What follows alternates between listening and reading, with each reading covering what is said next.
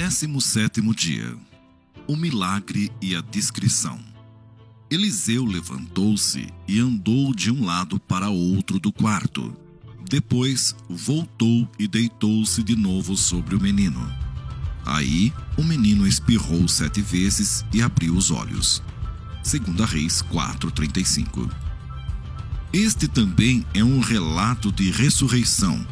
Conta a história do filho da Sunamita, uma mulher estéril que recebeu a bênção da maternidade por meio da oração do profeta Eliseu. Passados alguns anos, o menino, já crescido, sai para trabalhar com o pai e morre subitamente. O profeta, quando solicitado, vai em direção da família, ora pelo menino e este ressuscita para a maravilha de todos. Mas tem uma lição que podemos aprender com esta mulher. Ela deixa o menino morto em casa e vai em busca de um milagre. Ela sabe que o profeta Eliseu é um homem de Deus e pode lhe dar uma orientação.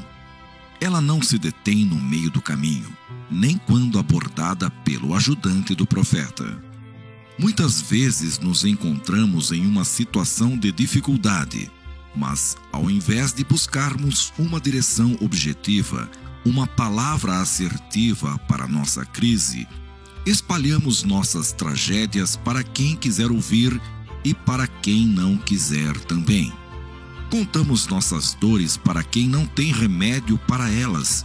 Falamos do nosso caos para quem não tem uma palavra que nos traga ordem e organização para as nossas emoções murmuramos e lamentamos, gerando mais dor e sofrimento, além de uma exposição desnecessária.